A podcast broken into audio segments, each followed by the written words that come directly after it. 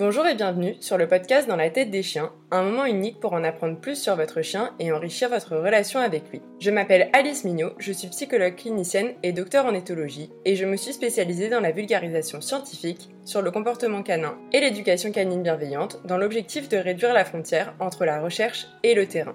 En parallèle de ce podcast, j'anime donc des webinaires d'éthologie appliquée aux chiens de compagnie et de médiation animale et du suivi individuel en éducation canine en présentiel sur Lyon ou en visio. Si vous souhaitez soutenir le podcast, je vous invite à vous y abonner sur votre plateforme d'écoute et lui mettre 5 étoiles, voire un petit commentaire afin de me donner du courage et de la visibilité. Vous pouvez aussi le partager à votre entourage ou des personnes qui ont encore un peu de mal avec l'éducation positive. Et si vous voulez soutenir financièrement le podcast, c'est maintenant possible sur Tipeee avec des tips mensuels. C'est quelques euros pour vous, mais pour moi ça veut dire beaucoup. Et de rien si vous avez la chanson dans la tête. Toutes les informations se trouvent dans la description de l'épisode. Bonne écoute Pour cette nouvelle année du podcast, j'ai décidé de vous faire quelques épisodes de type fiche de lecture. Il y aura évidemment des bouquins très bons, que j'adore, et des bouquins moins sourcés scientifiquement et qui respectent un peu moins le bien-être des chiens. Mon but, c'est de vous aider à bien choisir les livres et les méthodes que vous utilisez en vous donnant un avis scientifique dessus. Comme vous le savez ou pas, je m'attache depuis plusieurs années à transmettre des connaissances scientifiques sur le comportement canin et l'éducation canine sous des formes assez variées. En outre, je pense que lorsqu'on parle d'éducation canine, c'est vraiment important de se reposer sur l'éthologie. Mais comme je l'ai déjà dit, il n'est pas rare que des éducateurs utilisent le mot éthologie et en même temps des méthodes et notions coercitives alors que les deux ne vont vraiment pas ensemble. Aussi, j'ai tendance à me méfier de tout ce qui est éducateurs qui ont un gros budget com et utilisent justement une soi-disant éthologie pour donner confiance aux gens. Parce que oui, soyons clairs, quand je dis que je suis docteur en éthologie, je sens que les gens ont envie de me faire confiance. Parce que j'ai un nombre d'années d'études assez important, mais surtout parce que je parle de quelque chose qui fait partie d'un tout petit monde, le monde des scientifiques. C'est un monde qui est en anglais, dans un vocabulaire particulier et qui n'a pas toujours envie de transmettre au grand public. Bref, quand je vois le mot éthologie, je suis obligée d'aller voir ce que la personne dit sous justification de ce terme. Dans cet épisode, je vais donc vous parler du livre que j'ai lu cet été, qui est La méthode EducDog, écrit par Vincent Marshall. On va donc commencer par mon avis général. Je tiens à préciser, avant de me recevoir une vague de haine des fans de cette méthode, que je donne un avis scientifique sur ce bouquin et que je considère qu'une méthode d'éducation n'est efficace que si elle respecte le bien-être et l'éthologie du chien. Donc pour ce livre, c'est un livre assez conséquent de 250 pages qui est auto-édité sur Amazon. Clairement, c'est un livre pour vendre une méthode plus générale où on a pas mal de renvois, que ce soit soit en disant je développe ça dans ma méthode en ligne ou même des flashcodes. Aimant beaucoup lire, je tiens à dire que lire un livre avec cette mise en page a été assez difficile. On a des titres en bas de page, des virgules à la suite et même des passages entiers qui sont copiés-collés plusieurs fois. Mais là, ce qui nous intéresse, c'est le contenu. Donc dans ce livre, on a pas mal de sujets qui me posent problème, mais je tiens à dire que tout n'est pas à jeter dans ce bouquin, et quelques concepts tiennent plutôt la route. On a l'impression en fait que c'est un livre qui est écrit à deux mains. Une personne formée en éducation positive qui prône le respect du chien et l'utilisation du renforcement positif, et une personne qui n'est pas à jour dans ses connaissances en éthologie. On a donc pas mal de bonnes notions, on parle de besoins fondamentaux, d'utiliser les friandises, de ne pas crier ou taper le chien, d'être calme, d'y aller doucement, et d'adopter selon son mode de vie et pas de la morphologie par exemple. Cela pourrait nous laisser penser que c'est un livre d'éducation positive basé effectivement sur l'éthologie. Mais de l'autre côté, on a des notions telles que la hiérarchie, la dominance, ça parle aussi de sanctions plus ou moins violentes et d'utilisation d'outils coercitifs.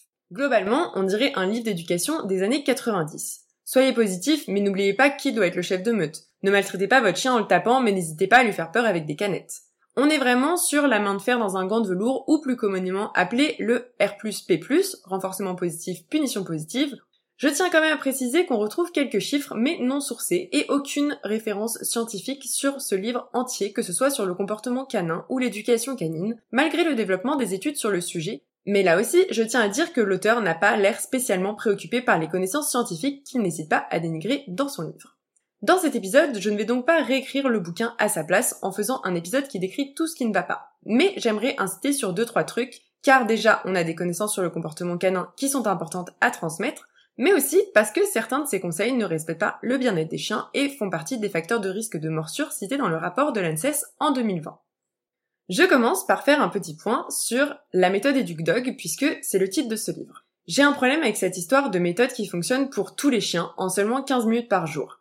D'ailleurs, l'auteur le dit plusieurs fois dans son livre que tous les chiens ne fonctionnent pas pareil et donc qu'on ne peut pas utiliser par exemple du renforcement positif pour tous les chiens. Trois quarts des problèmes d'éducation ou de comportement entre très gros guillemets sont compris dans ce livre par un problème de dominance et les solutions proposées sont trois quarts du temps de remettre le chien à sa place dans la hiérarchie et des sanctions plus ou moins violentes. Donc pour clarifier les choses, il y a une méthode qui fonctionne mieux que les autres pour le bien-être des chiens, la relation avec lui et l'éducation. C'est l'éducation positive, la vraie, basée sur l'éthologie, la vraie. Et ce n'est pas moi qui le dis, c'est plusieurs recherches. Je vous renvoie d'ailleurs au premier épisode du podcast pour les détails sur les différentes recherches qui ont dit que l'éducation positive marche mieux que l'éducation coercitive et que l'éducation mixte R+P+. Je tiens aussi à préciser que la violence n'est pas tolérable, qu'elle soit physique ou psychologique. On ne peut pas dire que ne pas taper un chien suffit à être en éducation positive. Il faut impérativement respecter son bien-être physique en ne le tapant pas, en ne lui mettant pas de sagane, en n'ayant pas de contraintes sur son cou, mais aussi respecter son bien-être psychologique c'est-à-dire ne pas utiliser la peur comme moyen d'éducation, ne pas utiliser d'immersion, de confrontation, ne pas pousser son chien à ses limites, etc. J'ai donc décidé d'acheter ce livre parce qu'on m'a dit qu'on y parlait d'éthologie. Donc les titres de quelques parties m'ont un peu questionné. On y voit les termes de psychologie canine, d'éthologie sauvage, où on voit s'alterner dans le paragraphe les espèces de loups et de chiens, et on parle d'éthologie domestique. En fait, il y a un problème avec ces termes. Globalement, ça ne veut pas dire grand-chose.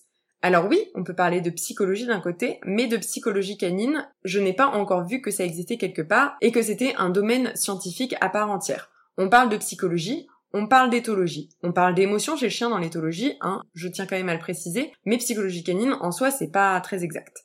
Éthologie sauvage, d'une espèce domestique, je ne comprends pas trop non plus pourquoi et j'ai l'impression que l'auteur aussi, puisque dans la partie d'éthologie sauvage, on parle du loup qui n'est donc pas un chien. Et ensuite, on parle d'éthologie domestique. Là aussi, j'ai un peu du mal à comprendre parce que l'éthologie du chien est forcément domestique puisque c'est une espèce qui est domestiquée depuis 15 000 à 30 000 avant Jésus-Christ. Et donc, en parlant d'incompréhension et de termes parfois mal utilisés, on en arrive vite à tout ce qui est dominance et chef de meute. Donc trois quarts des conseils d'éducation donnés dans ce livre reposent sur les notions de dominance, de hiérarchie et de chef de meute. C'est d'ailleurs assez drôle, entre très gros guillemets, parce qu'il parle d'éthologie et en même temps il fait douter le lecteur, les jeunes adoptants de chiens, sur est-ce que la science est fiable, en vous parlant de pseudo-scientifiques, etc. Mais je pense que quand on se permet de parler de validité scientifique, il faut à minima citer les études dont on parle avant de dire qu'elles ne sont pas fiables. Ou par exemple, quand l'auteur dit que certains vous diront que la dominance interespèce n'existe pas, je vous renvoie à l'épisode sur la dominance où ce n'est pas certains disent que ce n'est pas tonton Roger au PMU qui dit ça, c'est plusieurs recherches qui mettent en avant que la dominance interespèce n'existe pas. Donc dans ce livre, l'auteur parle du fameux truc du alpha, bêta, meute, oméga dans l'éthologie sauvage et ses règles de vie sont liées au fait que vous soyez un bon chef de meute. Il justifie ses propos par l'éthologie, grand mot qui vient valider tout ça. Mais non, l'éthologie ne dit pas ça. Il est donc important de déconstruire quelques propos pour que vous compreniez mieux votre chien et que surtout vous ne gâchez pas votre relation avec lui.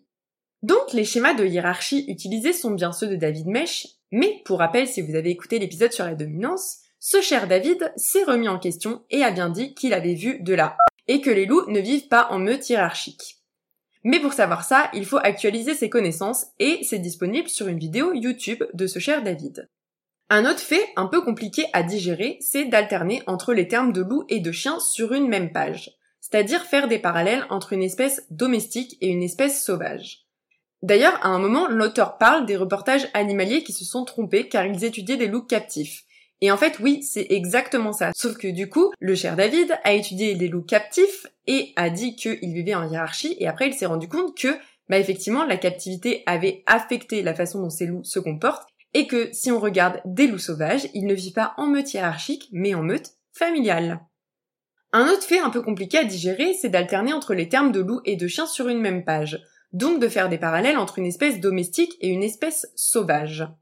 Je vous rappelle, et je pense ne rien vous apprendre ici, que le chien n'est pas un loup et ne descend d'ailleurs même pas de notre loup gris. Donc on ne peut pas s'appuyer sur les comportements d'une espèce pour expliquer les comportements de l'autre. Aussi, comme je vous ai dit, il est quand même important de préciser que les loups vivent donc en meute familiale et non hiérarchie fixe, donc on ne peut même pas se baser sur les études de David Mech pour parler du comportement des chiens. Si vous voulez tous les détails sur ces histoires de dominance hiérarchie, etc., j'ai fait tout un épisode dont les principaux trucs à retenir sont que on peut parler de statut de dominant ou subordonné en résultant d'une relation entre deux individus, qui est une somme d'interactions, de la même espèce et dans une même situation. Donc, il n'y a pas de hiérarchie interespèce et pas de hiérarchie fixe. Petit 2, la dominance n'est pas un trait de personnalité. Ce n'est pas quelque chose de constant dans toutes les situations ni dans toutes les relations. On ne peut pas dire un chien est dominant. Petit 3, on devrait parler plutôt de dynamique entre les individus que de hiérarchie de dominance. Et d'ailleurs, à un moment dans le livre, on le voit qu'il dit il vaudrait mieux parler de dynamique. Et c'est là où je vous dis que parfois on dirait que ce livre est écrit à deux mains, c'est que d'un côté on va parler d'hiérarchie et de l'autre côté on va parler de plutôt dire une dynamique. Concernant la relation humain-chien et la possibilité d'un chef de meute, etc., il y a une thèse veto très intéressante et en français qui questionne la pertinence d'utiliser ce modèle dit lupomorphe et son application à la relation humain-chien. Donc dans ce modèle, on supposerait que l'humain serait le chef de meute et serait plus haut dans une hiérarchie de dominance que son chien. Ce modèle n'est pas pertinent de une car, comme je vous l'ai déjà dit, le chien n'est pas un loup. Le loup ne vit pas en meute hiérarchique mais familiale. Ensuite, dans sa thèse, elle précise que pour qu'il y ait hiérarchie, il faut qu'il y ait compétition de ressources. On est donc sur deux espèces différentes qui n'ont pas les mêmes ressources. Rassurez-moi, mais vous ne mangez pas la même chose que votre chien, il n'a pas les mêmes besoins que vous, et de toute façon, vous contrôlez son environnement, donc il n'y a pas de compétition de ressources. Et d'ailleurs, il est précisé dans plusieurs recherches que les croyances dans ce type de modèle sont utilisées pour justifier l'utilisation de méthodes d'éducation abusives alors que celles-ci ont un impact sur le bien-être des chiens.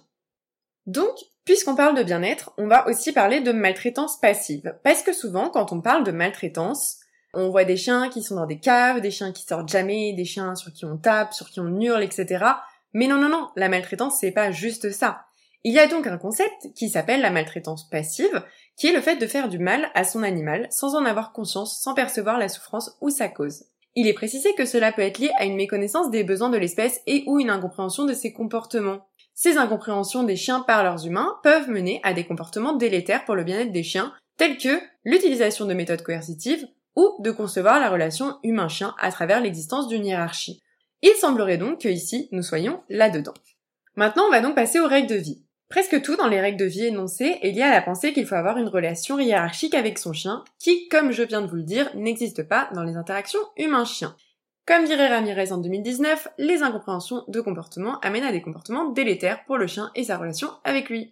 Ces règles de vie sont justifiées car ça serait celles que le loup utilise dans sa meute. Donc comme je vous l'ai déjà dit avant, rien à voir quand on parle du chien espèce domestiquée et ici d'une cohabitation interspécifique. L'auteur précise d'ailleurs qu'il n'y a pas besoin d'utiliser la violence pour se faire obéir, mais dans ses punitions, on parle d'utilisation de la peur, de coups secs sur les côtes et de saccades, ce qui est une forme de violence physique. Je ne vais pas du coup vous citer toutes les règles de vie, mais on a les mêmes qu'il y a 20 ans. C'est-à-dire passer la porte après son chien, pas de chien au milieu de l'espace, pas de chien sur le lit, mettre la nourriture et le lit pas au centre de la pièce, etc. En fait, c'est pas des conseils si bêtes que ça, parce que effectivement, vous pouvez vouloir passer la porte avant votre chien pour vérifier qu'il n'y a pas de danger, par exemple, devant votre immeuble, ou ne pas avoir envie que votre chien soit sur le lit parce que vous trouvez ça crade qu'il y ait des poils. Mais le problème, c'est les justifications utilisées qui sont invalidées scientifiquement, puisqu'il n'y a pas de hiérarchie interspécifique. Et quand je disais que ça peut mener à des comportements délétères, ça peut être par exemple le fait que votre chien soit sur le canapé. Vous vous dites, ah, bah tiens, c'est pas qu'il a envie d'être dans un endroit confortable qui a votre odeur, c'est qu'il essaie de me dominer. Vous allez avoir une attitude bizarre envers lui, vous allez avoir envie de le faire descendre, vous allez pouvoir utiliser par exemple le fait de le prendre par le collier pour le faire descendre. Et ça, c'est des comportements qui sont délétères pour son bien-être, parce que vous allez utiliser la contrainte physique, mais aussi qui sont à risque de morsure. D'ailleurs, quand je parlais d'incompréhension, à un moment, l'auteur parle de signes de dominance avec le chien qui essaie de mordre quand on lui caresse sur la tête et que ce serait en fait parce qu'on essaie de rentrer dans sa zone de dominance. Alors il y a trois études sur le sujet des caresses dont j'ai parlé dans l'épisode qui s'appelle Les caresses. Je vous renvoie à cet épisode. En tout cas, il fallait retenir de ces études que les chiens n'apprécient pas certaines formes de contact tactile avec les humains, dont certaines relativement communes telles que les caresses sur la tête, et que de deux, les chiens n'apprécient pas spécialement non plus les contacts par un humain inconnu. Donc c'est pareil, si on considère que c'est un signe de dominance et que le chien essaie de nous mordre parce qu'on essaie de toucher sur la tête, on va vouloir forcer le contact. Et donc là, on rentre dans la zone de confort du chien. Encore une fois, niveau bien-être, on n'est pas totalement ok parce qu'on respecte pas son consentement, mais encore une fois aussi, on s'expose à un risque de morsure parce que si le chien nous dit déjà qu'il a pas envie d'être touché et qu'on force, bah, il va y aller plus fort dans la façon de nous dire qu'il n'est pas d'accord. Aussi, à un moment, il est dit que si le chien est cool, on peut être plutôt chill dans la façon dont on applique les règles de vie. Par contre, si le chien est moins cool, il va falloir faire preuve de sévérité. L'auteur précise que vers 2-3 ans, on a l'adolescence et qu'il va donc falloir être plus ferme, car le chien va être insolent comme un adolescent. Donc là, je vous renvoie sur mon épisode entier sur l'adolescence, parce qu'il y a quelques études dessus. Et entre autres, dans cet épisode, il était mis en avant dans les recherches que on avait un niveau de distractibilité un peu plus fort à l'adolescence, avec une intention sélective un peu plus forte. On a donc un chien, effectivement, qui va être un peu plus distrait. Mais dans les solutions à tout ça, il y avait aussi marqué que plus le chien est sécurisé, moins il y a de comportements problématiques à l'adolescence. Donc plus on est cohérent, plus notre chien nous fait confiance, moins l'adolescence va être compliquée. Donc si à ce moment-là vous faites preuve de sévérité, bah vous allez avoir un chien qui va faire encore plus de conneries parce que tout simplement il sera moins sécurisé avec vous. À un moment, l'auteur aussi parle du fait qu'on a une majorité des cas de morsure à domicile quand le chien est en hauteur pour justifier le fait que les chiens n'aient pas forcément accès au canapé. Dans le rapport de l'ANSES, ce n'est pas ce qui est dit. Ce qui est dit, c'est qu'on avait plus de morsures quand, par exemple, on venait déranger le chien pendant qu'il dort ou que l'enfant se tenait au-dessus du chien. Ce qui n'est pas un signe de dominance, ce qui est juste que le chien est dérangé par le fait qu'on soit dans son espace vital. Rien à voir. Je n'évoquerai pas d'ailleurs ça d'une façon scientifique parce que je n'ai pas encore trouvé de source scientifique là-dessus parce que je pense que c'est un peu aberrant comme sujet. Mais à un moment, l'auteur dans le livre parle euh, de la rivalité dans le couple et de tout ce que ça peut engendrer dans le fait d'adopter un mâle si on est une femme ou d'adopter une femelle si on a un homme, etc. Je tiens à vous dire directement que je ne sais pas d'où ces propos sont sortis, mais que ça n'a absolument rien à voir avec le comportement canin, qu'il n'y a pas d'histoire d'hormones entre des espèces, etc. Vous pouvez être une femme et vivre avec un chien et avoir un chéri, et votre chien ne va pas essayer d'entrer en compétition avec votre chéri. Ça n'a rien à voir. Le chien sait qu'il est un chien, et vous, vous êtes censé savoir que vous êtes un humain. Et ici d'ailleurs, je voulais vous parler de ça aussi, euh, parce qu'à un moment, dans le livre, on parle de chevauchement, donc du fait de simuler l'acte sexuel entre des chiens. Et en fait, on parle de signes de dominance. Le problème, c'est que si on parle de signes de dominance, les gens vont s'énerver encore plus. Alors qu'en fait, quand un chien en chevauche un autre, ou chevauche d'ailleurs un humain ou n'importe quelle autre chose, c'est qu'il a une mauvaise gestion de ses émotions, une excitation physiologique incontrôlée, que ce soit des émotions positives ou négatives. Comprendre, chien trop content ou chien trop stressé. Donc si à ce moment-là on lui gueule dessus, qu'on le contraint, etc., on va pas l'aider à gérer ses émotions. Et en fait, c'est encore le problème, c'est que si on parle de dominance, les gens vont adopter un comportement qui peut être délétère, alors que si on parle de gestion des émotions, on rentre dans un tout autre schéma et dans une toute autre vision du chien qui est quand même vachement plus positive. Et maintenant, on va parler de l'utilisation de punitions dans l'éducation. J'ai consacré le premier épisode du podcast à l'avis scientifique sur les méthodes traditionnelles versus positives et les conséquences des méthodes coercitives sur le bien-être des chiens, la relation humain-chien et l'obéissance. Parce que oui, les méthodes coercitives sont moins efficaces pour l'apprentissage que les méthodes positives. Elles sont aussi délétères pour le bien-être du chien et la relation avec lui. Et ce n'est pas moi qui le dis, encore une fois, c'est la science. Au niveau du chapitre sur l'éducation, du coup, je suis d'accord avec pas mal de choses. Le fait de ne pas abuser de l'autorité, de faire attention à la souffrance psychologique et physique du chien, et de ne pas faire d'anthropomorphisme, et de comprendre son chien, et de se former. Je tiens à dire que c'est bien gentil, mais quand après ça, on nous conseille de mettre une saccade à un chien qui n'est pas à l'aise avec le fait qu'on ait des invités, de lui toucher sa gamelle ou de lancer des canettes alors qu'il a déjà peur, je ne suis pas d'accord. Globalement, dans les conseils en éducation, on a un peu l'impression du coup d'avoir une liste de tout ce qu'on trouve sur Internet dans lequel on fait le tri normalement. On a donc du positif, mais aussi du négatif. Ici, on va donc parler des sanctions. Rappelons-nous à un moment que l'auteur dit qu'on doit faire attention à la souffrance psychologique et physique du chien, ce qui ne va pas du coup avec les sanctions annoncées.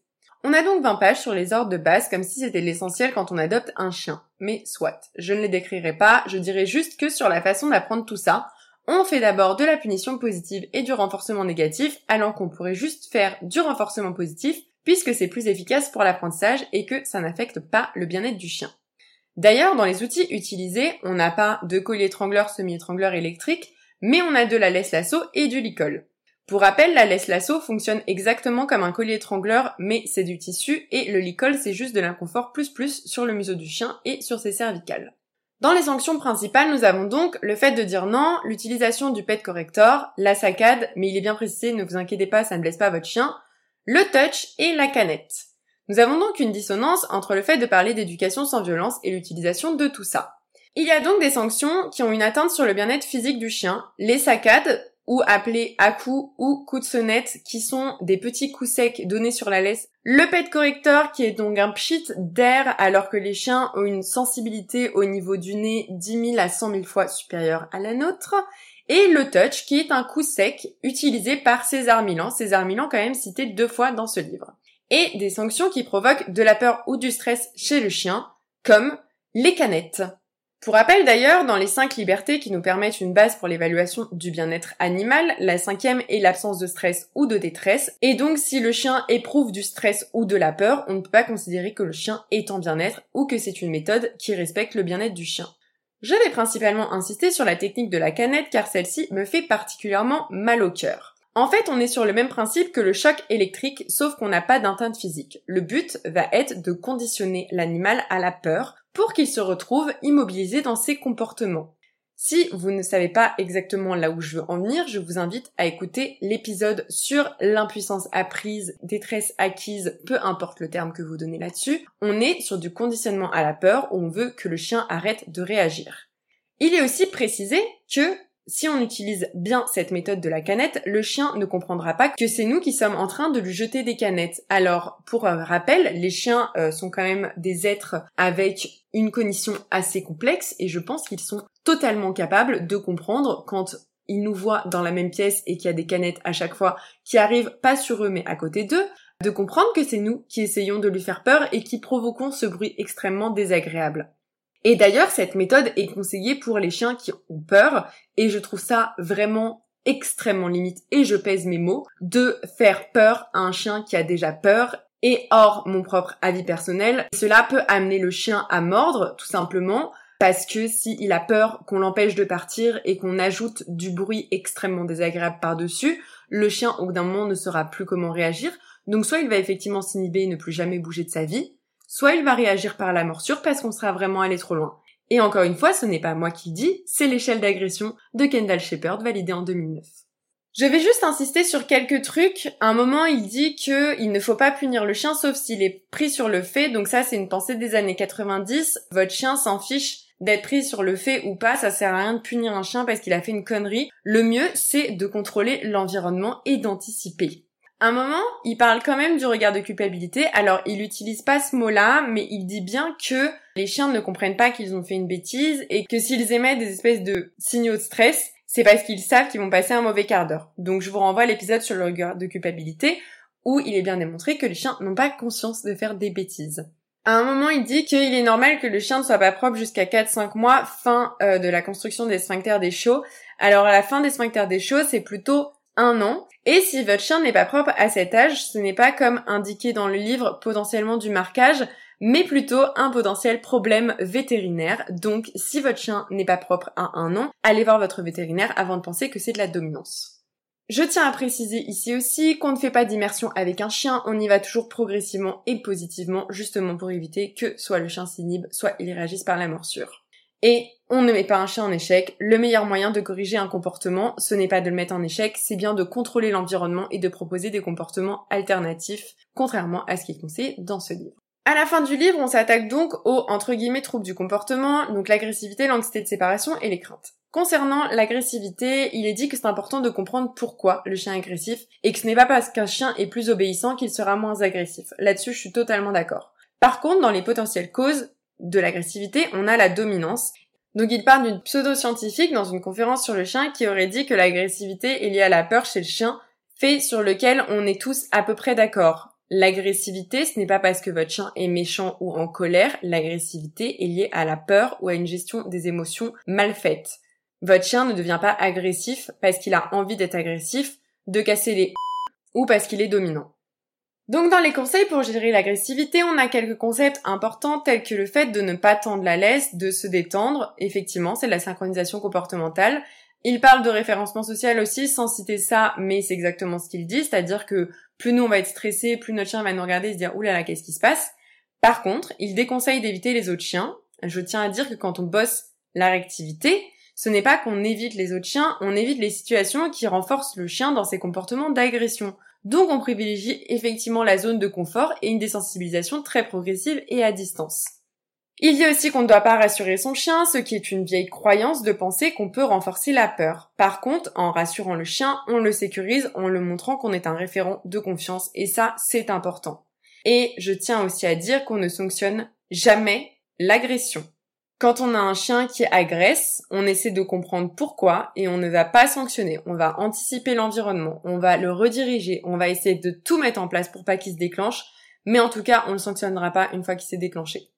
Tout le passage sur l'anxiété de séparation, je ne suis pas experte et j'invite Anaïs Détou à lire ce passage et à me faire un petit retour. Mais je tiens à dire qu'il y a une étude dont j'ai parlé qui parle du fait qu'il est important de rassurer son chien avant de partir. Alors évidemment, sans entrer dans une vague de stress en disant ne t'inquiète pas mon chien, je vais revenir, surtout ne t'inquiète pas, etc. ou vous-même vous êtes inquiet, mais plutôt de sortir de ce truc de l'ignorance totale qui est conseillé dans ce livre. Et enfin, on finit le livre sur les craintes, ce qui est ma spécialité, et on a un peu les mêmes conseils que sur l'agression. Il dit de ne pas éviter la confrontation, de ne pas rassurer, de ne pas laisser le chien éviter et de ne pas laisser le chien ralentir. C'est tout le contraire qu'on va faire. On va éviter la confrontation si elle est trop dure, on va pas hésiter à rassurer son chien, on va laisser éviter les individus qu'il a envie d'éviter et on va le laisser ralentir s'il a besoin de ralentir, s'arrêter s'il a besoin de prendre du temps pour observer, etc. Il propose d'ailleurs un exercice d'immersion en collier, pas en harnais, c'est bien spécifié, ou en laisse lasso, où le chien va se déclencher puis va se calmer tout seul. Encore une fois, je vous renvoie à l'épisode sur l'impuissance apprise, où on comprend bien qu'un chien qui se déclenche et se stoppe aussi facilement, c'est un chien qui a appris qu'il n'avait pas le choix de réagir ou pas. Ce n'est pas un chien qui est bien dans ses pattes, ce n'est pas un chien qui gère bien ses émotions.